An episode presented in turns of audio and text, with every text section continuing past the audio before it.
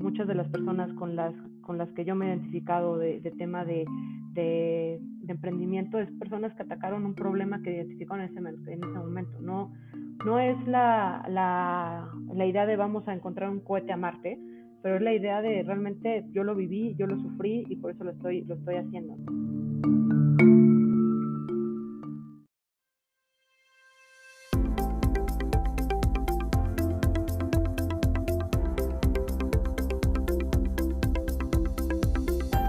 Bienvenidos a Creando la TAM, un podcast donde conversamos con emprendedores e innovadores de Latinoamérica para conocer sus historias y, a través de ellas, inspirarte a seguir tus ideas. Soy José Luis Ortiz y en el episodio de hoy Mari Carmen Herrerías nos cuenta cómo están combinando lo mejor de dos mundos en la industria de hospitalidad en México y Brasil con Casai.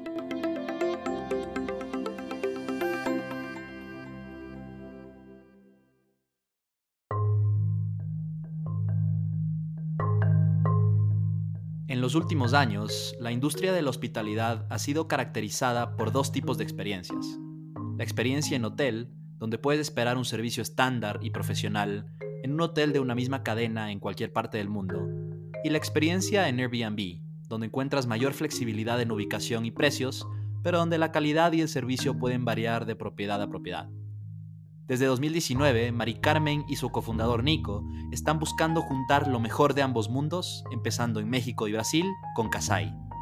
Casai es una startup de tecnología que ofrece departamentos y alojamientos de calidad, implementando tecnología para brindar un mejor servicio a sus clientes y estandarizar la experiencia en todas las propiedades que maneja y ciudades donde opera.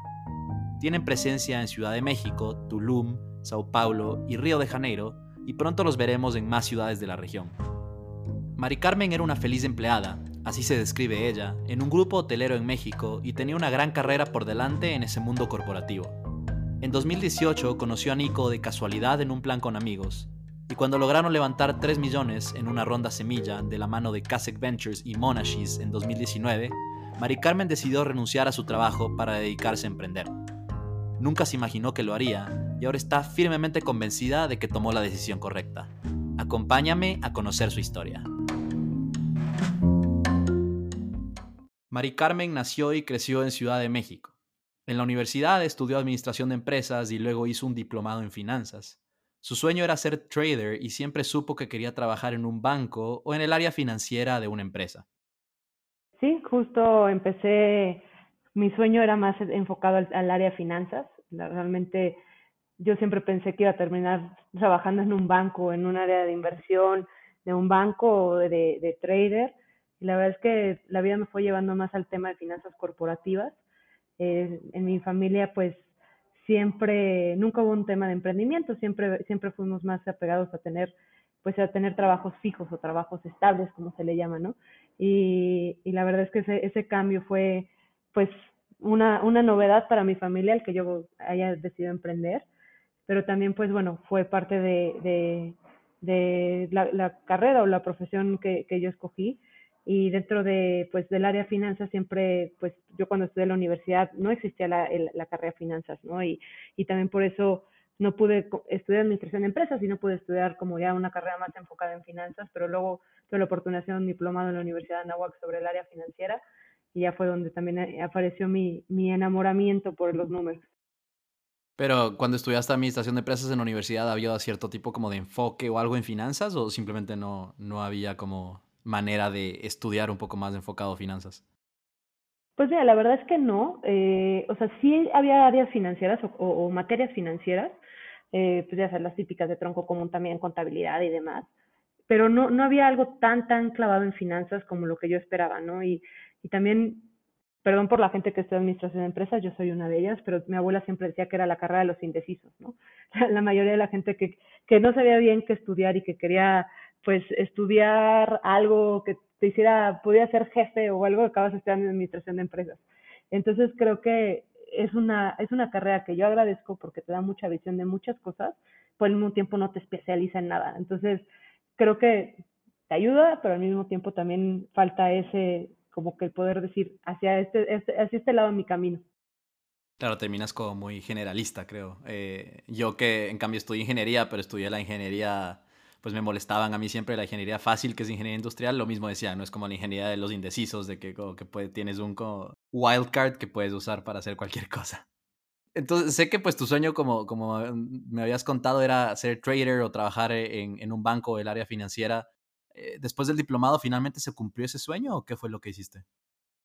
Pues sí, un poco se cumplió. Eh, yo desde el último semestre de la carrera, eh, ya sea en la bolsa de trabajo de la universidad, eh, apliqué a, un banco que es un banco que se llama Banco Multiva. Es, en, esa época yo, yo estudié mi carrera de 2004 a 2009 más o menos. Justo empezó el banco, ¿no? Y empezaron a abrir, era nuevo en México, es, es, es, parte de los mismos dueños de Grupo Ángeles aquí en, en, México, para los que lo conozcan y eh, pues tuve la oportunidad de trabajar ahí como intern. ¿no? Entonces nos iba, era un programa de rotación, nos iban rotando por diferentes áreas del banco. De ahí estas me di cuenta que también el banco no era tan glamoroso como parece, ¿no? Que todo, que todo trabajo hay un back office donde es muy necesario, pero no es lo más glamoroso y no es el que está ahí moviendo números o como la película de, de Wolf of Wall Street aquí, así de jugándole a ser trader, ¿no? Entonces también nos, nos mandaron por todos lados y era muy divertido, pero pues sí, sí te, sí te abre un poco la visión de, que, de, de cuál es el mundo realmente en las finanzas. Después de, después de estar ahí en, en, en Multiva, estuve literal seis, prácticamente seis meses, pero justo fue cuando empezó la crisis de, de 2008, 2009, eh, por lo que tuve que, pues, redujeron el, el, pues no, literal eliminaron el programa de interns y de ahí pues estuve un rato sin trabajo y, y fue donde decidí estudiar el, diplomado del que platicamos hace rato, el diplomado en finanzas, y que también me sirvió mucho como para encontrar qué era lo que quería, ¿no? Yo seguía pensando un poco en, en, en pues bolsa, casa de bolsas, inversiones, fondos de inversión, etcétera. Y ahí tengo la oportunidad de entrar a Compass Investments, que, que es, un, es una, un, una asesora financiera boutique y yo mi, mi paso era más estando con, con platicando con, con clientes, ¿no? Y era, no era realmente que estuviera de trader, cual es que era mi sueño, sino que realmente era pues un back of office, pero un poquito más nice, porque pues sí tenía relación con los, con los clientes, pero al mismo tiempo no, no era realmente lo que, lo que yo esperaba, ¿no? O lo que, lo que era mi sueño en ese momento, pero me sirve mucho para, para realmente darme cuenta que hay una parte súper esencial que es la parte de atender al cliente y de platicar con el cliente y explicarle al cliente y darle esa tranquilidad de que pues su, su, su portafolio estaba muy, muy, bueno, está en buenas manos, ¿no? Y creo que también eso fue lo que en cierta forma me dio una parte de humanidad en el servicio bancario y que, no lo tenía y no lo había vivido en, en, cuando estuve en Multiva. Después de eso, pues decidí hacer un cambio medio radical. Yo estaba en, en Compass, que era una empresa en la que yo estaba muy contenta, pero era una empresa chica, yo ya quería una empresa grande, ¿no? Y, y, aparece la oportunidad de, irme a Nextel. Ahora Nextel ya no existe, eh, pero Nextel ahí, ahí era una, una, de las empresas de telecomunicación más grande de México, para aquellos que no les tocó vivir. Y ahí es donde conozco las finanzas corporativas, que yo había estado muy enfocada como a finanzas bursátiles y de repente ya puedo, ya puedo conocer el mundo de finanzas corporativas en Excel. ¿Estabas buscando específicamente un cambio a telecomunicaciones o cómo se dio el paso a Nextel? Realmente no, o sea, realmente no, no, no era una industria que, y con todo respeto, que me llamaba mucho la atención, es una industria enorme, sobre todo yo lo que estaba buscando una empresa grande, y va a sonar un poco banal lo que voy a decir, pero yo quería, yo veía que mis amigos habían entrado a trabajar ya esa FEMSA y todas estas empresas enormes y tenían la fiesta de fin de año con grupos musicales y, y, todos estos beneficios y tener miles de amigos en las empresas y yo quería eso, ¿no? Y, y a ver, a esa edad pues lo, te importa más lo social que lo laboral, honestamente. Entonces también a mí yo lo que, lo que estaba buscando específicamente en ese momento era una empresa grande. Y tenía la, tenemos la ventaja de que donde están mis oficinas en Compass, que es aquí en, el, en, en Arcos Bosques, al lado estaban las oficinas de Nextel. Entonces yo veía que era un mundo de gente, veía que tenían ocho pisos en, en Arcos. Entonces dije, bueno, es una maravilla, es, es la empresa grande Será como que, el mundo quiero. deseado ahí. Sí, literal, era como yeah. de buscar el Olimpo, ¿no? Y, y, y, ya fue donde, pues, poco a poco te, conocí a una persona que estaba buscando, eh, tenía una posición, una vacante abierta en planeación financiera en Nextel y ya fue como, como doy el paso a, a, a finanzas corporativas. Sé que, Mari Carmen, sé que Nextel tuvo pues unos años complicados, parte de eso mientras estuviste ahí, que finalmente fue comprada por AT&T en 2015, eh, casi que pues salvando a la, empresa. Eh, ¿Cómo viste esa experiencia y hasta cuándo estuviste en Nextel? Yo estuve, a mí me tocó justo en, en, Nextel el momento donde era una de las empresas más grandes de telecomunicación en México y no me refiero a número de usuarios porque eh, sabemos que en México pues eh, está muy dominado por una empresa, ¿no? Eh, en las telecomunicaciones. Por lo que la ventaja que tenía Nextel en ese momento es que a pesar de tener una participación de mercado que era alrededor de 13% más o menos, el, el, lo que nosotros en, en, telecomunicaciones y creo que en otras industrias se utiliza, que es el ARPU, que es como lo que paga, así que el plan tarifario que paga la gente, era muy, muy alto, ¿no? Nextel era, era pues un, no era un servicio barato, era un servicio que traía muchos beneficios porque pues traías el, el, radio y demás. Pero de repente nos, nos tocó ver cómo fue cambiando un poco el, el, los intereses de la empresa, ¿no? Cómo fue cambiando el mercado, ¿no? Cómo, cómo de repente empezaron a salir pues todo lo que ya conocemos hoy de Samsung, iPhone, y donde ya no estaba alineado realmente a, a, a las pues a las necesidades del, del usuario de hoy, ¿no? Y ya nuestros radios, nuestro, en, en Excel y los que trabajan, trabajan o trabajaron ahí, pues sabrán que el push to talk, ¿no? Que es el radio que, utilizábamos, pues era muy, muy popular en un segmento de mercado, pero cuando empezó a cambiar el, consumidor, pues realmente nosotros empezamos a perder mercado, ¿no? Al mismo tiempo, pues eh, nos tocó el momento donde ya era muy barato comunicarte, ¿no? Al principio cuando yo entré en Excel era carísimo hablar por celular. Y, sí, los datos de... El plan de datos, si es que había, era como un ojo de la cara, sí. Un ojo de la cara, y además, un, un, además del ojo de la cara era el, el, el que literal, pues tú tratabas, marcabas de casa a celular, y era, o sea, yo me acuerdo en ese momento, mi familia me dejaba de hablar, se hacía una llamada celular porque salía carísimo. Claro, era más caro, claro. Entonces, la ventaja del Excel era esa, ¿no? Que, que, tú podías hablar por un radio y te salía relativamente gratis. Entonces, el que el, e, ese cambio o ese donde ya las telecomunicaciones se volvieron globales y pues el mundo globalizado empezó a surgir efecto, pues también ya fue donde, donde pues ya el, el, consumidor cambió y creo que también fue donde la empresa faltó o no previno esa innovación que, que estaba sucediendo. Bueno, gracias por contarnos ahí un poco de contexto de qué es lo que pasó en ese tiempo. Eh, entonces, estuviste en Nextel hasta finales del 2014. Eh, sé que luego pasaste a Grupo Presidente, que es pues una de las cadenas eh, pues, de la industria hotelera más, más importantes de México. Cuéntanos cómo fue ese cambio, porque otra vez parece que es un cambio como totalmente radical en cuanto a industria. Cuéntanos cómo se, cómo se dio. Yo cuando voy a ser muy sincera, cuando empezaron las cosas a ir mal en Excel, yo empecé a, a, buscar oportunidades, ¿no? Y empecé a, no activamente, porque no quiero decir que publiqué mi, mi, CV por todos lados, pero empiezas a escuchar más oportunidades y empiezas a ser más abierto a, a cuando te busca la gente en, en, para, para ciertas eh, oportunidades laborales. De repente eh, surge lo de Grupo Presidente y pues eso, yo en ese momento había trabajado en una industria de telecomunicaciones que era súper difícil de explicar para todo el mundo, ¿no? La gente te pregunta, o sea, cuando le dices trabajo en telecomunicaciones, la gente sabe en lo que trabajas, pero dentro, dentro de telecomunicaciones es un mundo súper complejo, ¿no? De espectros, antenas, eh, sites, todo este rollo que, que no es fácil de comprender para todo el mundo. Entonces, el, la hospitalidad es un mercado súper, súper lógico, obvio y súper tangible, ¿no? Creo que cuando a mí me, me, cuando surge la oportunidad y cuando me buscan de grupo presidente y, veo que existe esta oportunidad, pues lo primero que dije es, a mí me encanta viajar, ¿no? Eh, a mí me encanta el, sector turístico, entonces era como match made in heaven, ¿no? Así de, por una, una cosa que me gusta. Y, y, y, justo pues también lo que me pasó fue, y también no, no quiero sonar mal agradecida por el tiempo que estuve en Excel, pero a mí me tocaba que yo me, me sentaba en una reunión con, con, amigos y me sentaba en una reunión con, con compañeros y demás y les, les, les, y te preguntaban dónde trabajas, en Nextel. Y siempre salía la historia de, es que yo quiero cancelar mi Nextel y nadie me hace caso. Entonces ya te empiezan a buscar tus amigos para, ayúdame a cancelar mi línea, ¿no? El centro de quejas de, Nextel. o sea, yo ya iba como de, trabajo en Excel o trabajo en planeación financiera, o sea, les juro que no, yo no, o sea, yo no, yo no soy la persona que le pica el botón para cancelar sus líneas.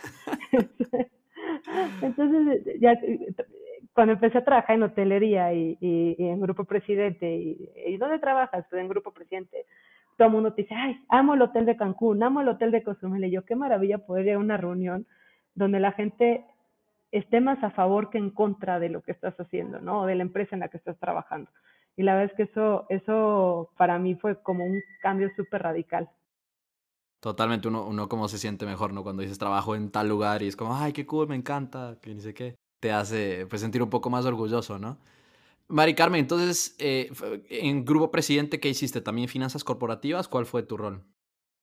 Sí, justo en Grupo Presidente también estuve en, en planeación financiera fue un cambio un poquito radical de, de, de Nextel a, Grupo Presidente porque pues en Nextel el área de planeación financiera, si bien recuerdo, éramos más de 30 personas. Eh, pasó a Grupo Presidente y el área de planeación financiera era yo. Entonces, ¿Solo fue solo yo, al principio solo yo, ya, ya cuando yo salí de presidente era yo y una persona más. ¿Llegaste a inaugurar el área o estabas como reemplazando a alguien más que ya estaba? No, estaba reemplazando a alguien más, pero también al mismo tiempo eran las áreas de tesorería o de contabilidad eran mucho más grandes que las que teníamos en Excel. Entonces, el trabajo de planeación financiera era mucho más acotada a tema de presupuestos, a tema de, de nuevos negocios, pero también había un área de nuevos negocios, entonces nos complementamos mucho. Entonces, en Excel las responsabilidades eran como mayores, o bueno, más, más amplias, por llamarlo así. Sé que estuviste en Grupo Presidente entre 2014 y, más o menos 2019.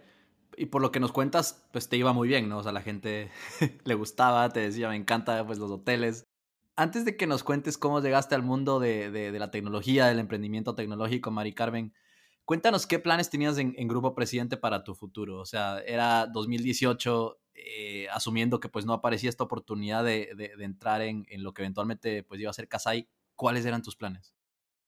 Pues mira, honestamente mis planes durante Grupo Presidente era permanecer ahí, ¿no? Yo era es una empresa y es una industria que a mí me encanta.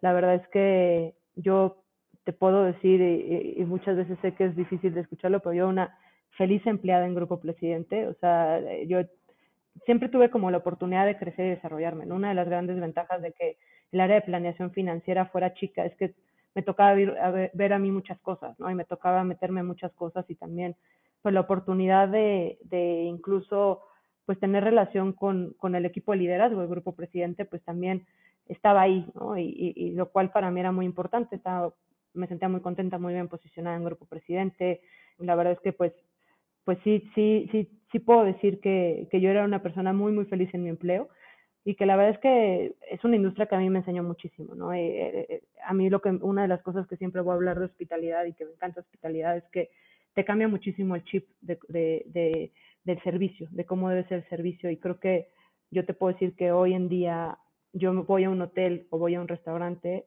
y literal lo ves de una forma completamente diferente a como lo veía antes de trabajar en la industria.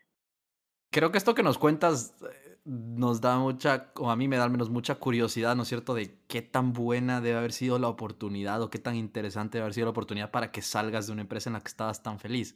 Pues entonces pasemos de esa historia. ¿Qué fue lo que pasó? Sé que todo comenzó en un plan como de carne asada ahí en Ciudad de México, donde unos amigos por allá a finales del 2018. Cuéntanos qué pasó. Sí, justo 2018 conozco a Nico, mi cofundador yo creo que fue por ahí de noviembre, sí, más o menos en noviembre de 2018 que nos conocemos en una carne asada por, por gente en común.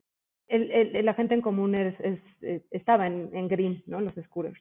Entonces, para mí pues, fue mi primer acercamiento al, al mundo de, de startups y de entrepreneurs y demás.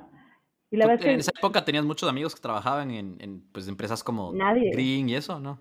O sea, eran los únicos amigos que hacían tecnología Literal, y, y, porque uno de ellos era primo de una amiga, ni siquiera era amigo mío, ¿no? O sea, la verdad es que para mí era un mundo súper, súper nuevo, súper diferente. O sea, obviamente ya escuchabas de rap y ya escuchabas de, de, ciertas empresas, pero yo la verdad es que no, no, pues no conocía muy a fondo el mundo de, startups y, la, y, me, y lo confieso que no, pues no lo veía en mi futuro. y ahorita suena muy chistoso que lo diga, pero pues no, no, no, no, no me tocaba mí verlo, no me tocaba vivirlo. Conozco a Nico en 2018, empezamos a platicar un poco de, de cuál es nuestra, bueno, de cuál era su idea en ese momento, de cuál él, él quería venirse a vivir a la Ciudad de México por temas personales y pues con eso también es cuando, cuando me dice que él quiere abrir algo en hospitalidad, ¿no? Y yo trabajando en un grupo presente le digo, pues lo que necesites te ayudo, ¿no?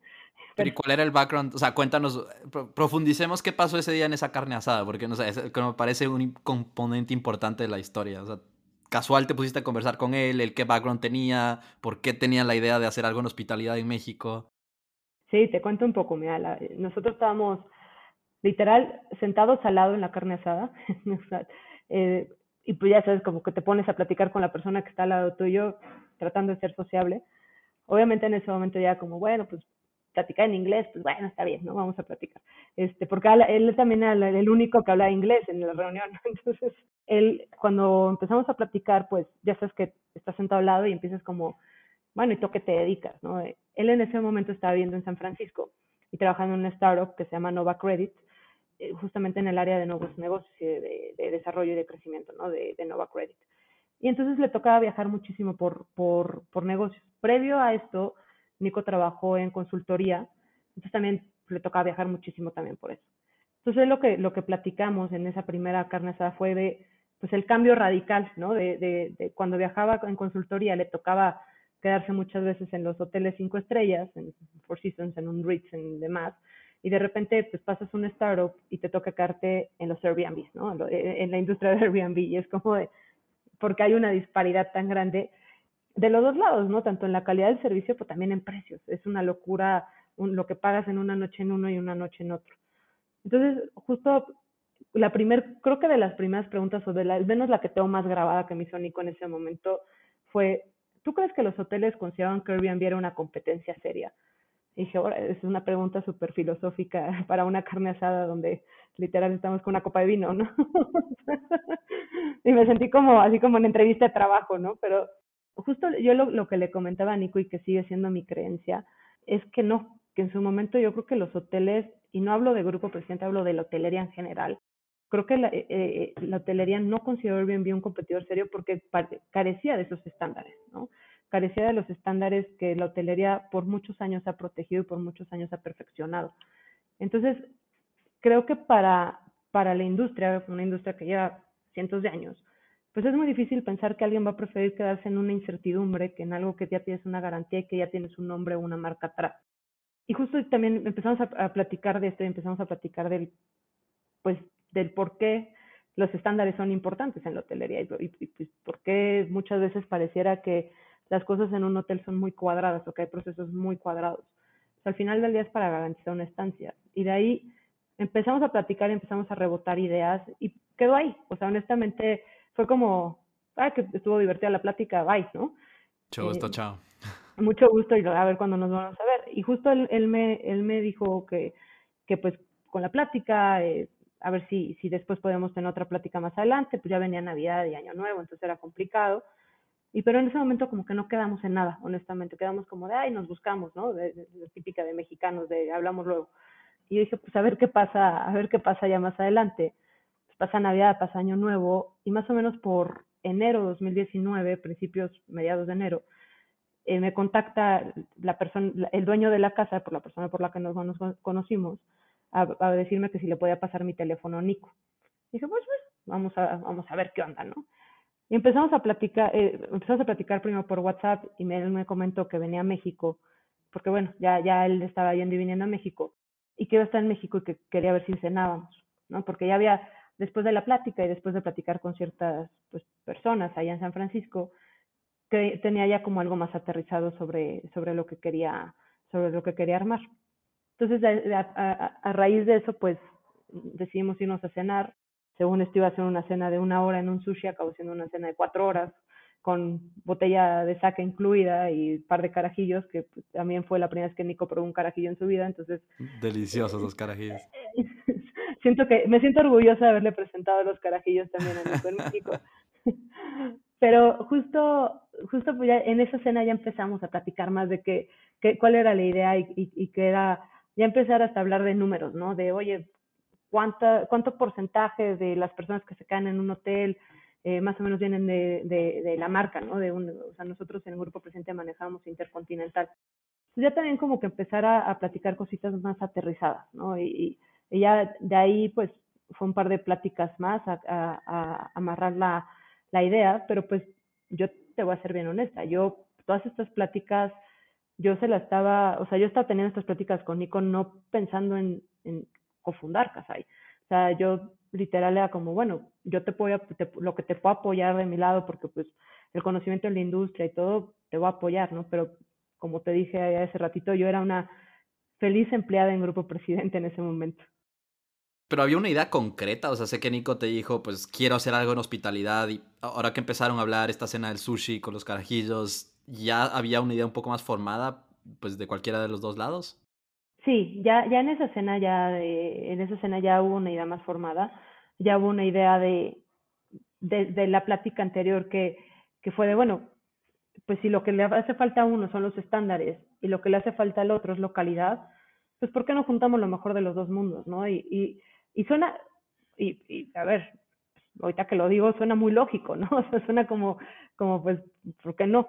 La verdad es que en ese momento, pues mucho, mucho fue es algo que realmente el, el, huésped en ese momento es algo que quisiera. Y la es que pues empezamos como a, a, a, filosofar, a desarrollar un poco más la idea de si hace sentido o no hace sentido, si es algo que buscaría. Y creo que al final es algo que también nosotros, que suena tan lógico que dices, pues sí, eh, funciona, ¿no? Porque no, no, no siempre el emprender, y esto es un poco lo que, lo que yo aprendí en estos dos años, no siempre el emprender tiene que ser la idea más loca sino que el emprender también es lo que, el producto que tú usarías, el producto que tú dices, oye, ¿por qué no está ahí? ¿Por qué nadie ha pensado en esto? ¿no? Y, y muchas veces nos pasa, ¿no? Yo creo que estamos en un, eh, nosotros que estamos en un sector que pues es muy popular, que es el turismo, el turístico, perdón, pues la gente le encanta viajar, ¿no? Yo creo que es más la gente que le gusta viajar la que no. Y, y, a lo mejor hay gente que le teme a los aviones, pero ya cuando está en el destino está feliz y, o se mueve de otra forma y, y le encanta conocer. Entonces es, es, es una industria que es muy noble y es una industria que también pues es tan fácil que hoy cualquiera, cualquier persona me pudiera decir tres ejemplos de por qué le gusta quedarse en un hotel y por qué no. Y creo que es nada más armar un producto que vaya de acuerdo a, a las necesidades ahorita del usuario o a las necesidades también del mercado. Entonces, ¿en qué momento hubo pues oficialmente la propuesta de Nico o en qué momento se dio el vamos a empezar algo, quieres hacerlo conmigo, quieres ser mi co-founder? Pues ya fue un, después de esa cena de, sushi, empezamos a aterrizar un poco más, empezamos a platicar Nico y yo más seguido. Y pues eh, en la siguiente visita de Nico a México, donde ya estaba como más definido ya qué era Kasai, ¿no? Ya qué es lo que realmente íbamos a hacer. Y ahí fue, en, en, ese periodo entre la cena y ya el qué vamos a hacer, fue donde también definimos el componente que hoy también distingue a Kasai, que es la tecnología, ¿no? Que, que pues es un, es un es un tema que nosotros, a ver, un startup siempre tiene un componente tecnológico, pero la, industria hotelera en Latinoamérica pues carece muchas veces de tecnología y son procesos muy manuales. O muchas veces también estamos con un rezago tecnológico hacia el huésped. Entonces, ahí fue donde como que ya fue la, ahora sí que la trifecta, por llamarlo así, entre tecnología, estándares hoteleros, pero la localidad de un departamento, donde ya formamos y armamos bien el, el producto Casai y ahí fue donde, cuando viene Nico a México, me platica que, que pues ya con una idea más aterrizada, lo platicó con ciertas personas en, en, en, San Francisco y que notó interés, ¿no? Y que, y que la gente le decía, oye, es, una, es un producto interesante, es un producto que yo utilizaría, es un producto que, en el que yo invertiría. Entonces, de ahí, eh, cuando Nico visita México, me, me ofrece ser su cofundadora en ese momento, y, lo admito, y, mucha gente me va a decir que, tonta eres, y lo sé, en ese momento dudé, porque yo, te voy, o sea, lo digo también abiertamente, pues no conocía el mundo de startups, no conocía también, pues te digo, como te platicaba también hace rato, yo no vengo de una familia de emprendedores donde aviéntate, ¿no? Es, o sea, yo venía de una, un mundo de estabilidad económica donde ganabas tu sueldo mensual y eras muy contento y planeabas alrededor de eso y que, y que yo pensaba que se, iba, que se iba a perder al momento de emprender. Entonces ahí fue el miedo que, que también fue el que me pegó. ¿Qué fue lo primero que pensaste? O sea, Nico te dijo, vamos a empezar esto, ¿quieres hacerlo? Aparte de todo este miedo, ¿qué, qué más se te vino a la cabeza? A mí, mira, lo que, lo que me encantó y, y, una de las, de las, o sea, te voy a, te, te voy a también contar lo, lo, lo, emocionante que pasó por mi lado, ¿no? Porque, pues obviamente está el miedo, pero también hay una, hay un tema, dices, oye, por fin voy a poder hacer algo mío. O yo por mucho tiempo que estuve en grupo presidente, pues veías, o sea, veías muchas ideas que podías tener, que son muy buenas y que se tratan de desarrollar. No digo que, que, que en grupo presidente se desestimaron, porque no, pero muchas veces estás limitado por una marca, ¿no? Y estás limitado porque también, pues es una industria que lleva muchos años y una industria muy tradicional. Y el pensar que aquí podíamos cambiar la hospitalidad y que podíamos crear un producto súper atractivo para Latinoamérica y eventualmente esperemos que para muchos lados más, creo que era algo que pues te, al final también te emociona, ¿no? Te da miedo, es el, es el miedo que, pero que también te da como nervio y que dices, lo quiero hacer, ¿no? Y, y a mí esa, esa parte es la que, que, que me sigue motivando de Casai, ¿no? El, el, pensar que estamos haciendo algo diferente y que estamos renovando o eh, cambiando una industria también es algo que me sigue motivando. En ese momento, te, ¿tenías claro que empezar Casai significaba renunciar al grupo presidente o, en algún punto fue como tal vez puedo hacer ambas a la vez? Pues mira, fue, fue un punto donde yo también lo, lo platiqué con Nico en su momento. Yo no podía dejar de, de, de, o sea, renunciar y, y, vivir la aventura aquí, porque pues uno, no, no, no soy así, me cuesta mucho trabajo, dos, no tenía ahorros, entonces menos, o sea, era como de ahora que voy a comer y, y, y, mi choque cultural también era como de qué pasa aquí, ¿no? Entonces, por, por, yo también le platiqué a Nico, bueno, hagamos algo, ¿no? Pues hagamos, veamos si, si hay un interés, si logramos levantar una, una ronda de inversión, realmente que veamos que, que, que sí hay, o sea, gente que nos va a respaldar. Y ya con eso pues yo ya tomo la decisión de brincar o no, ¿no? Como que también yo quería tener cierta certeza de que pues era una idea que también iba a jalar, ¿no? Porque sonaba muy bonita en nuestra cabeza, pero pues ya cuando la llevas al mercado es cuando realmente te das cuenta si hay un interés o no. En ese momento, pues mi meta era de 500 mil dólares, ¿no? Ya, ya sabes que yo trabajando en área finanzas, Nico también trabajando en finanzas, pues empezamos a correr números y obviamente yo vi un escenario súper conservador y dije, bueno, ¿con cuánto con cuánto podemos empezar con algo y armar algo y que, y que de repente crezca, pues era 500 mil dólares, ¿no? En mi cabeza. Y pues empezaron las pláticas y empezaron todo y pues levantamos una ronda de 3 millones de dólares, una ronda semilla de 3 millones de dólares que pues fue lo que me, me hizo tomar la decisión más fácil. O sea, pero entonces en su momento su postura fue, si levantamos 500 mil, yo renuncio y empezamos Casai. Sí, eh, esa fue mi postura. Mi postura fue, prácticamente si no hay una ronda o no tenemos dinero en el banco, pues yo no veo por qué salirme de, de mi seguridad y de, de, la empresa en la que estoy. Dos preguntas ahí. Una, cuéntanos rápidamente cómo se dio la seed de, de, de 3 millones. Es, creo que es, una seed grande, eh, sobre todo para levantarlo pues casi que con una idea, ¿no? Y dos, una vez que ya consiguieron esos 3 millones, si ya te sentías más segura o más... Eh, sí, o sea, pues, claramente te ayudó a tomar la decisión como tal, pero ¿cómo cambió, digamos, tu, tu sentimiento respecto a, lanzarte a emprender?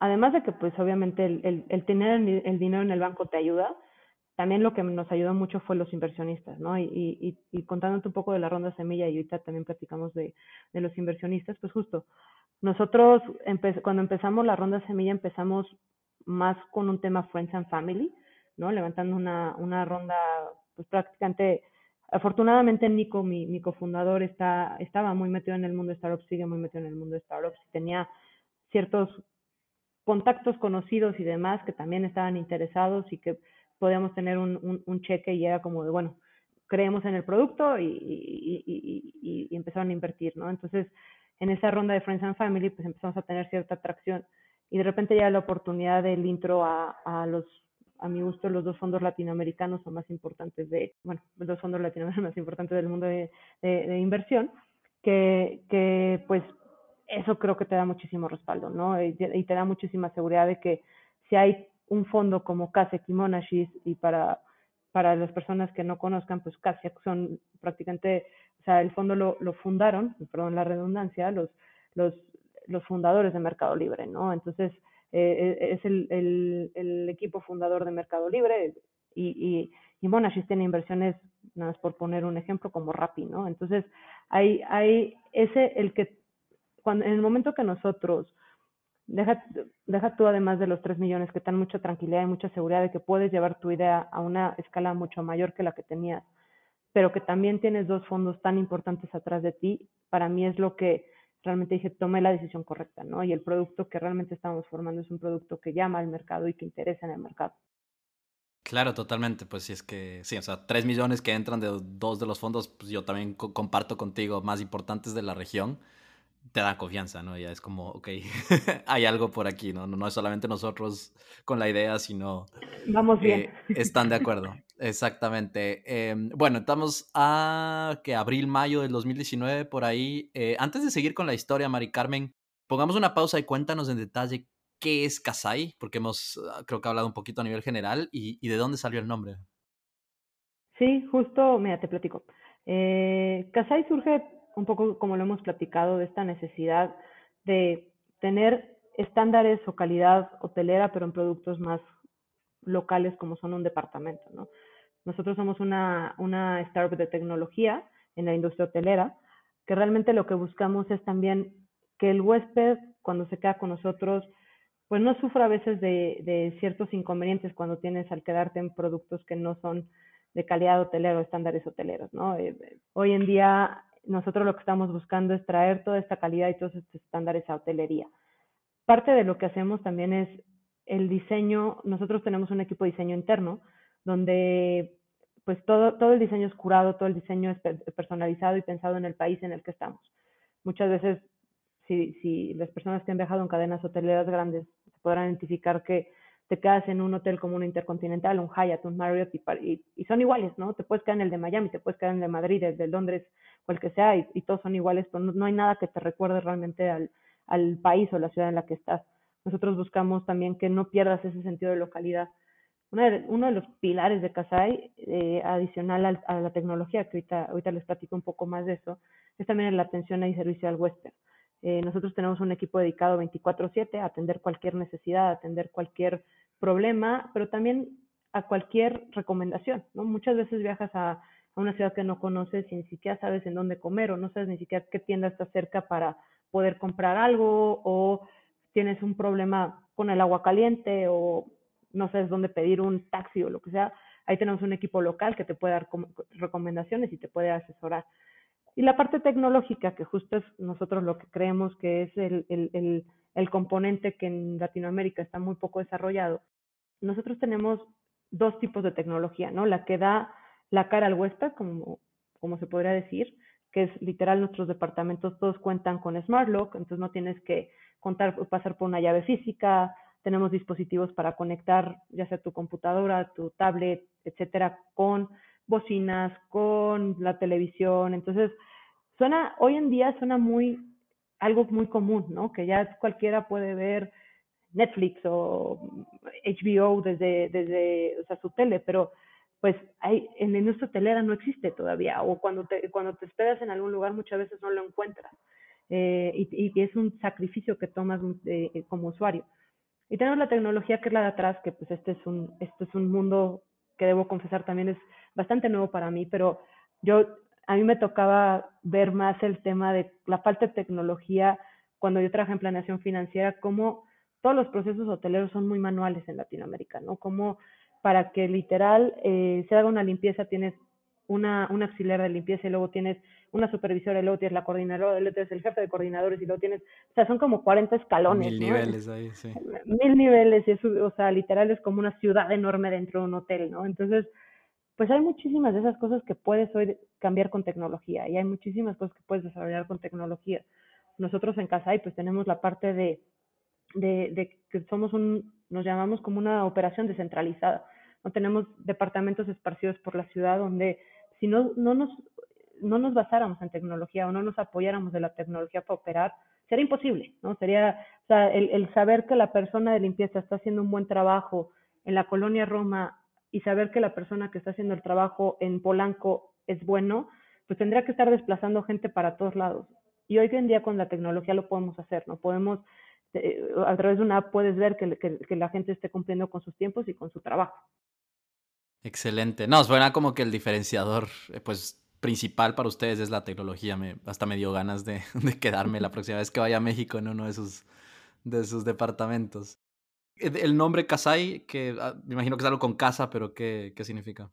es viene de casa inteligente eh, y justo, justo es por los, los componentes que, que, que platicado, ¿no? El tema casa, porque para nosotros es muy importante que la gente se sienta como en casa, pero que la parte pues, inteligente es la referencia a la tecnología.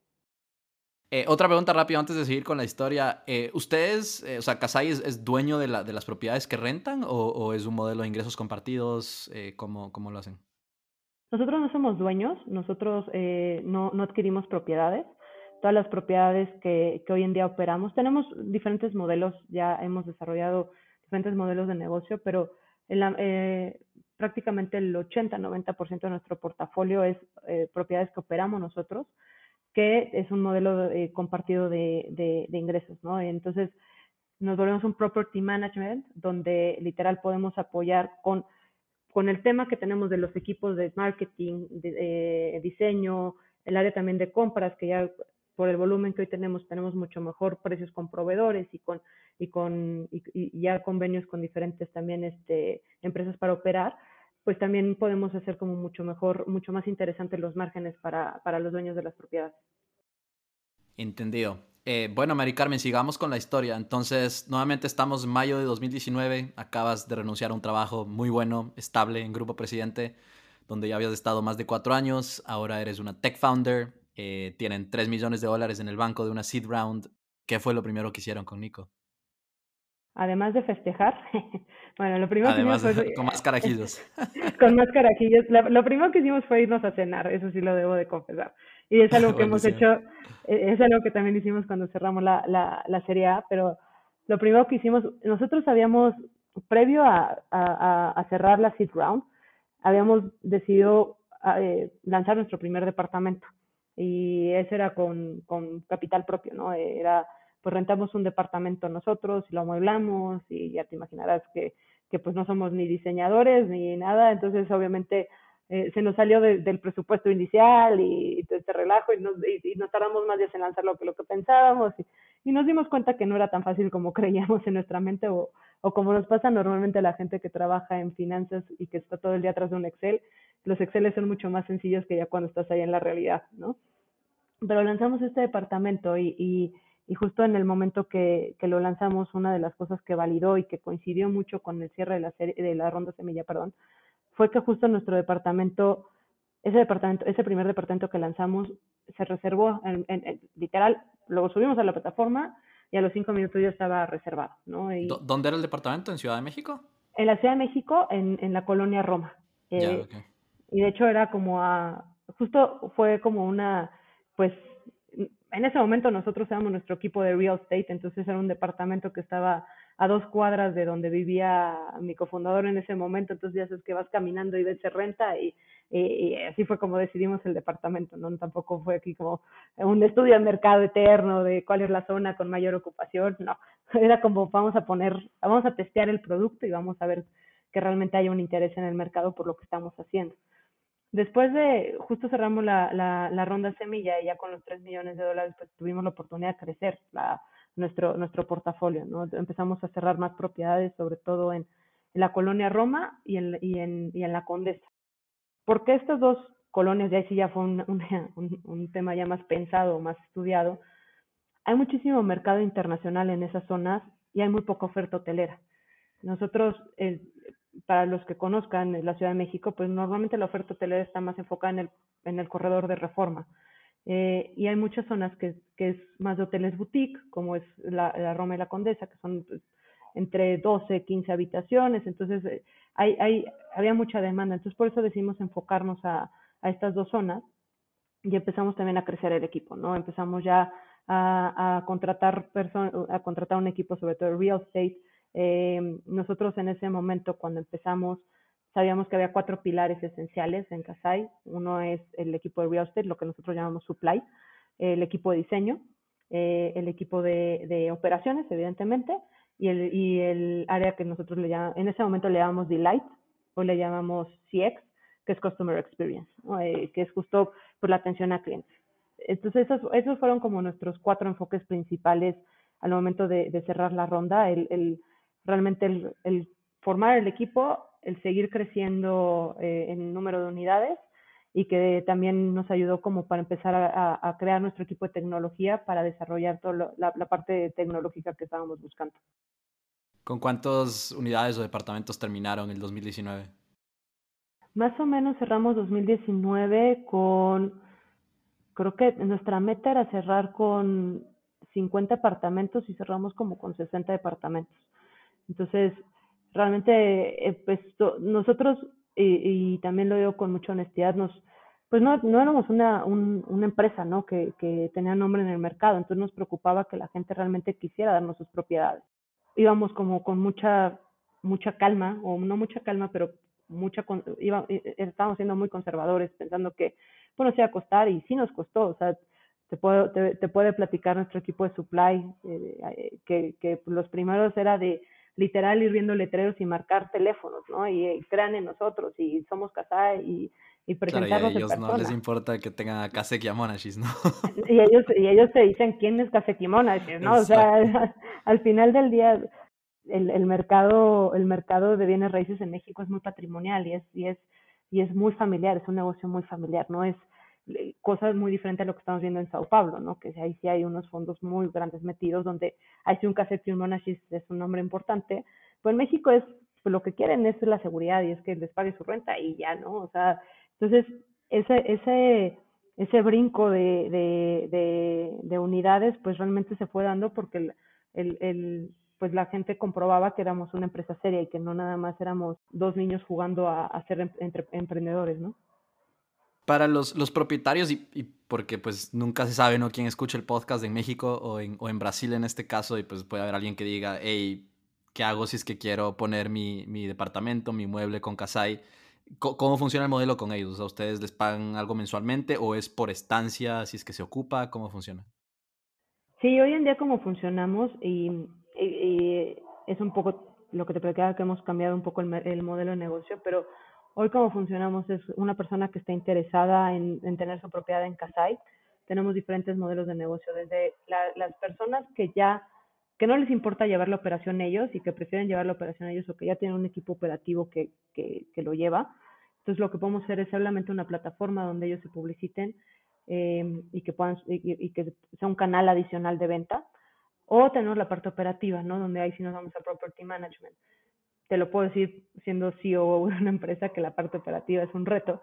Entonces mucha gente también pues quiere desprenderse un poco esa parte operativa, porque además es muy demandante, ¿no? Y, y, lo sabemos que, que, aunque sea una propiedad, pues requiere mucho tiempo, requiere atención y que, y que para muchas, creo que para muchas personas y sobre todo para la mayoría que hemos, con las que nos tratamos nosotros, pues no es su negocio principal, ¿no? Eh, realmente es un, es un ingreso adicional a lo que, a su día a día, entonces pues tampoco quieren que les quite tiempo de lo que realmente es su ingreso principal.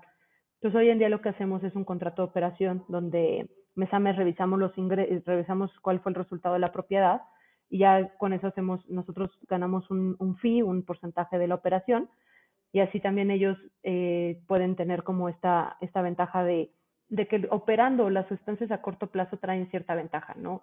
Eh, una de las cosas que nosotros, o de los paradigmas que nos tocó romper un poco en la industria de, bienes raíces, es que la gente pues siempre piensa que la renta fija es lo mejor, ¿no? El, que les pague sus 20 mil dólares, 20 mil, perdón, dólares, 20 mil pesos mensuales, eh, es, es, como ya, les da estabilidad y les da paz y les da tranquilidad, ¿no? Pero hay un, hay un componente de rentas a corto plazo que es muy, muy interesante porque pues a mí luego que me toca platicar con, con propietarios, le digo, bueno, tú divides tus 20 mil pesos entre 30 días y realmente la tarifa a la que tú lo estás vendiendo diario es muy, muy baja, ¿no? Y, yo la puedo potencializar. Muy interesante, pues bueno, si es que hay alguien que, que tenga ahí su, su, su, inmueble, digamos, y está interesado en, en Ciudad de México eh, o en Brasil, pues ya saben, pueden ir a casai.com, hay una pequeña cuña publicitaria sigamos con la historia, Mari Carmen. En 2020 llega la pandemia y la industria de viajes y de turismo prácticamente se para. ¿Cómo vivieron esos meses de, incertidumbre al inicio de la pandemia y cómo fue el resto del año? Sí, no, no, te, no te mentiré que el principio de 2020 fue muy duro. Debo, debo, aunque nosotros anunciamos nuestra ronda de inversión ya por, por agosto de 2020, nosotros tuvimos la, la fortuna de levantar la ronda de inversión previo a la pandemia. ¿No? Que también, pues... la serie La, perdón, sí, la, sí, exacto, la Serie A. La Serie A la, la levantamos justo antes de, de, pandemia, entonces tuvimos honestamente esa pues ventaja, ¿no? Porque justo nos agarra una pandemia, con dinero en el banco, con, con, con buen runway, que no tienes aquí que, oye, levantar, porque creemos que si, si, si hubiéramos levantado la, la, la serie, a lo mejor al principio de la pandemia, pues hay, mucho escepticismo, podría haber mucho escepticismo sobre la industria, la industria turística, ¿no? De, sabemos, y no es ninguna sorpresa para nadie, que pues obviamente la, industria turística fue de las más afectadas, sino que la más afectada a nivel mundial, y que pues obviamente era, era un reto, ¿no? Una de las, de las, ahora sí que de las cosas que a nosotros nos sirvió mucho, es que cuando empezamos a ver que todo esto sucedía y a pesar de que todavía no llegaba a México, que todavía en México no era pues el cierre de el cierre de a lo mejor de, de negocios o, o que ya empezó a pasar como en otros ahora sí que en otros países previos pues nos dio tiempo como de decir oye y qué pasa si esto si llega a México no y qué vamos a hacer si esto llega a México una de las yo creo que de las cosas que, que y sin que sea una comercial que estoy más agradecida de estos dos años en casa es que tenemos un gran equipo no hemos formado un gran gran equipo y que la verdad es que todo el mundo en ese momento se puso las pilas y literal fue de vamos a hacer brainstorming de ideas, porque llegó un momento donde en México, y, para las personas que, que no, lo, no lo conocen o que no, lo, o que no viven en México, pues se, cerraron las plataformas de, de, las plataformas de venta, ¿no? O sea, todas las OTAs, hablo de Booking, Expedia, Airbnb y demás, eh, cerraron por un tiempo y entonces no, no, te, no nos llegando reservaciones por ningún lado. Pues empezamos a planear qué, qué pasaría si o sea, ¿cuántos, ahora sí que, qué pasaría si, o cuántos meses aguantaríamos con ingresos cero, ¿no? Y, es, cuánto, o sea, y es un escenario súper catastrófico, ¿no? Y, y, ahí sí voy a agradecer un poco eh, lo que me tocó vivir en Excel en su momento, porque te hace, te hace crear planes de contingencia, te hace, ok, vamos a, a, planear el peor escenario, ¿no? Y ya del peor escenario vamos moviendo ciertos parámetros para, para, para en, en, tema optimista, ¿no? Pero pues siempre tienes que tener el peor escenario en, en, la cabeza, que es, imagínense que todo un año no tengamos ingresos. Entonces eso fue el cambio muy radical. ¿De cuántos meses era el runway en ese escenario? La verdad es que debemos agradecer que nuestra serie fue muy, muy, muy grande en ese momento y creo que el runway era de más de 12 meses, o sea, nos aguantaba, o sea, aguantábamos más de un año sin tener ingresos, ¿no? Y ese y eso era sin tocar nada más, ¿no? O sea, business as usual, cero ingresos.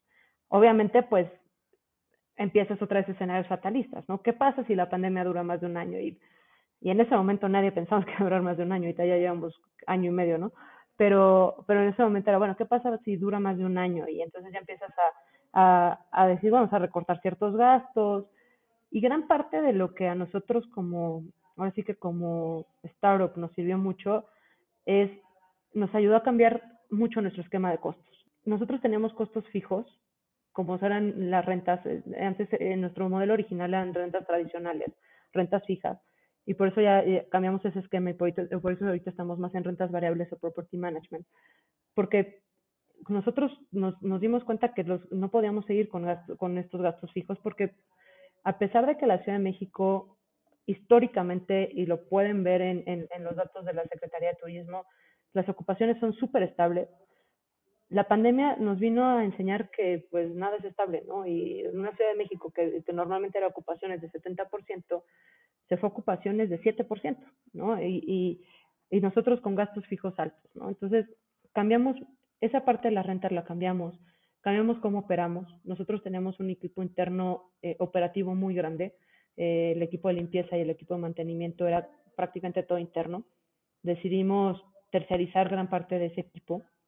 Entonces, ya nuestros costos empezaron a volver variables y empezamos a poder, a, poder fluctuar ¿no? con la ocupación.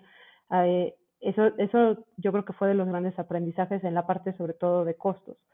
En la parte de ingresos, nosotros tuvimos que cambiar nuestra mentalidad, ¿no? Nosotros, previo a la pandemia, alrededor, más del 60% de nuestros ingresos venían de Airbnb. ¿no? Nosotros, nosotros empezamos eh, publicitándonos o, subiendo nuestras plataformas a Airbnb. 60% de nuestros ingresos venían de esa plataforma. Cuando cierra esa plataforma, pues decidimos empezar, empezar a, a promocionar más nuestro equipo de ventas interno. Entonces logramos recuperar muchísimos clientes o expatriados que estaban atorados en el país porque pues los países que sí cerraron frontera, había gente que no podía regresar a esos países, había gente que no, no se podía mover a los países, o gente que realmente estaba en, en, en otros países y se venía a la Ciudad de México para estar con su familia, ¿no? Eh, eso sobre todo los primeros meses de la pandemia. En, nosotros te puedo decir que en el momento, nosotros veníamos de 80% de ocupación previo a la pandemia, cuando en el punto más delicado de la pandemia nosotros ya vamos a estar a 30% de ocupación, pero te puedo decir que hace desde novi desde perdón septiembre del año pasado ya estamos otra vez en 80 90 80% de ocupación y ahorita nos encontramos en 90% de ocupación y todo se debe también a que pues hicimos mucho promoción interna y empezamos a desarrollar mucho nuestra fortaleza interna de, de canales de venta. Excelente, no, qué bueno ver que, que pues el, el, bajón fue muy, muy corto, digamos, y pues nunca llegaron a ese cero que, que están pues viendo como escenario como fatalista. Mencionaste dos cosas, Mari Carmen, que, que te, sobre las cuales te, te, quiero preguntar. La primera es pues la Serie A y la segunda es el equipo. Entonces, primero sobre la, la Serie A. Eh, como mencionaste, su Serie A fue, fue grande y en concreto fue de 48 millones de dólares, que en su momento fue la, la más grande, la Serie A más grande levantada por una startup mexicana. Eh, y no solo eso, sino que fue liderada por eh, Andreessen Horowitz o eh, A16Z o A16, eh, que es uno de los VCs más famosos, populares, eh, más conocidos a nivel, a nivel mundial. ¿Cómo lograron esto? Eh, no es algo que creo que se escuche todos los días en Latinoamérica y creo que esas historias ayudan como a, a, justamente dar más importancia y más visibilidad a la región. Cuéntanos lo que puedas de lo que pasó detrás de cámaras eh, para lograr esta serie A. Pues una de, la, de la, la parte más importante yo creo que para llegar a la serie A fue justo el, el cómo fuimos modificando nuestro producto, ¿no? Y cómo fuimos con, conociendo a, a, a, nuestro huésped actual en ese momento, ¿no? Eh, nosotros tenemos un equipo de, de data science que, que, nos ayuda mucho como a entender también cuáles son las, pues las cosas que valora más nuestro, nuestros huéspedes, ¿no? Y, y, y se meten literal a review por review, entonces nos sirve también para saber cuáles son las propiedades que debemos buscar, qué propiedades hacen sentido, cuáles no, ¿no? Entonces creo que también esa adaptación y ese, ese learning del, de lo que fue el último año previo a, previo a la Serie A, pues también fue muy, muy importante para, para llegar a la Serie A. Adicional a, a, al otro tema que, que ahorita platicaremos, que es el equipo de, de, no solamente el equipo de liderazgo, el equipo en general de Casai, creo que pues fue parte muy, muy relevante, ¿no? Creo que nosotros, y, y lo digo con, con mucha humildad y con mucha honestidad, pues cuando, cuando sonó el teléfono Nico y le dijeron que, que Andreessen se quería sentar con nosotros, pues para nosotros fue una sorpresa y fue también una, una, pues un motivo de satisfacción, pero también como de mucha alegría y de mucho nerviosismo, ¿no? Porque también, pues era, era, como, como bien lo dijiste, estás hablando de uno de los bicis más importantes del mundo, ¿no? Eh, y, y, que no, pues no es como que cualquier día te marquen para decirte, oye, venme a pichar tu idea y... y o sea, Andreessen les buscó a ustedes. Ellos fueron los que les contactaron. Nosotros ya le estábamos tocando la puerta, pero la llamada final para juntarnos fue de ellos, ¿no? Honestamente, ya, ya, ya nosotros, eh, la, la, una de las, de las también grandes ventajas de contar con un Casec y un Monash de atrás, atrás también es que dan mucha validez a fondos también de, de Silicon Valley. Nosotros en ese momento, pues sabíamos que, que Andreessen todavía no tenía muchas inversiones en Latinoamérica, entonces no sabíamos bien si les iba a interesar un proyecto que, a pesar de que pues mi socio norteamericano, yo mexicana, pero es un proyecto en Latinoamérica y es un proyecto que realmente está, hoy en día estamos 100% enfocados a Latinoamérica. Entonces no sabíamos que, que, realmente si era algo que les fuera a interesar o no. Afortunadamente sí, afortunadamente fue, fue un, un proyecto y, y, que también pues nosotros nos da como mucha, mucha alegría poder decir que también pues fuimos de las primeras inversiones en Latinoamérica de Andreessen y creo que ojalá pues esto también le abra la puerta a mucha gente más en Latinoamérica para acceder a estos fondos mucho más conocidos y mucho más grandes y que pues obviamente eh, eh, nosotros lo que más queremos es que pues la región siga creciendo, ¿no? Sí, espero yo también que así sea y gracias por, por ser uno de los pioneros en ese sentido, Mari Carmen. Hablemos rápidamente sobre expansión regional. Como tú dices, están 100, bueno, nacieron en México, están 100% enfocados en Latinoamérica por el momento pues sé que, como hemos mencionado antes, están ya en Brasil, están en Sao Paulo, están en Río eh, y en México también están ya no solo en Ciudad de México, sino en Tulum también. ¿Qué nos puedes contar sobre expansión internacional y qué más se viene en el futuro? Pues mira, ahorita sí, justo estamos muy enfocados al crecimiento de Sao Paulo. Ayer anunciamos eh, la participación de Casai junto con Navi, un fondo, un fondo de real estate muy importante en Brasil, que bueno, que, que, que va a ser la operadora para este fondo. Entonces, pues todo lo que se levante para este fondo, pues van a ser propiedades que Casai va a operar. Entonces también pues viene un crecimiento muy, muy importante en, en, en Brasil. Eh, nosotros también estamos muy enfocados al crecimiento en Río de Janeiro. Estamos buscando una tercera ciudad en, en, dentro de Brasil. En estos, espero que en estos próximos meses podamos anunciarlo y platicarlo y, y, bueno, y que siga creciendo eh, más, más el tema, el tema en Latinoamérica, pero sobre todo ahorita, pues enfocados mucho en Brasil y México, como platicabas también México no solamente en la Ciudad de México estamos creciendo, que era nuestro foco principal, sino que en, en ciudades secundarias, ¿no? Que, que, pues con la pandemia hemos visto mucho pues esta necesidad de la gente de poder viajar, poder salir, que ya no nada más es el turismo fin de semana, sino que pues mucha gente se va un mes, dos meses a vivir allá y que, y que también pues buscan un, producto similar como Casai que te trae un buen internet, comodidad para trabajar, estándares y, y, lo que sobre todo pues esta, esta garantía en el servicio, ¿no? Que, que pues muchas veces no lo encuentras en cualquier lugar. Y pues para el futuro pues seguir creciendo en Latinoamérica, honestamente hay algunos países que traemos en la, en la mira, no, no te voy a decir que no, sobre todo pues lo que es Colombia, Chile y Perú, pero yo creo que eso lo vamos a dejar para, para 2022. Sí, tienen bastante eh, espacio en, en Brasil y en México para crecer todavía ahí. Eh, bueno, Mari Carmen, les deseo en verdad el, mejor de los éxitos. Me, me, me, encanta el concepto. Como te digo, espero poder pronto ir a México, a Brasil y poder quedarme en uno de, los, de sus departamentos eh, para ver qué tal la, experiencia. Y pues invito a todos los que estén escuchando este podcast a que lo, los visiten, pues eh, chequen ahí lo que, lo que hay disponible en casai.com. Y lo mismo si es que están interesados en, pues si de repente tienen una, una unidad, un inmueble y lo quieren eh, pues poner ahí a producir. Para terminar, te hago la última pregunta, que es la que hago a todos los, los invitados aquí en Creando la TAM. Eh, ¿Cómo podemos continuar creando en Latinoamérica y desarrollando este ecosistema de emprendimiento y tecnología? Bueno, yo creo que voy, a, voy a basar mucho en lo que venimos platicando, ¿no? Sobre todo el tema de, pues que el talento latinoamericano vea la, la oportunidad de, de desarrollar empresas en Latinoamérica. Creo que muchas veces creemos que para que las startups tienen que ser en Estados Unidos o que o, escuchaba alguno de los podcasts que, que hiciste anteriormente, ¿no? De, de, que tienes que venir con un MBA de, de una universidad extranjera. No, al final del día, como lo platicaba al principio, creo que el emprendimiento viene de una idea y muchas veces de lo más rutinario, de lo más, de una necesidad real, ¿no? Donde nosotros, pues lo, es, creo que muchas de las personas con las, con las que yo me he identificado de, de tema de, de, de, emprendimiento es personas que atacaron un problema que identificaron en ese, en ese momento, no no es la, la, la idea de vamos a encontrar un cohete a Marte, pero es la idea de realmente yo lo viví, yo lo sufrí y por eso lo estoy, lo estoy haciendo, ¿no? Entonces, creo que es, seguir promoviendo el, el, el, emprendimiento en Latinoamérica, el seguir, pues, que las, las, a ver si que las startups, como afortunadamente ella es Casayo, como muchas otras, que podamos brindar o traer esta atención al ecosistema de Latinoamérica y que podamos traer estos fondos de inversión creo que es algo que también va a ayudar muchísimo al desarrollo del ecosistema, donde ya lo hemos visto, ¿no? Ya, ya por fin tenemos en México unicornios, ¿no? Cosa que a lo mejor hace tres, cuatro años nunca habíamos pensado. Entonces creo que eh, hay mucho interés en la, en la región. Eh, eh, ahora sí que como se dice, el mercado está caliente, entonces hay que aprovechar la oportunidad y que realmente pues la gente vea que pues se pueden hacer cosas aquí, que hay gran talento en, en, Latinoamérica, que hay grandes ideas, que hay grandes emprendedores y que pues bueno, que, que sigamos llamando la atención a, a, a, la región.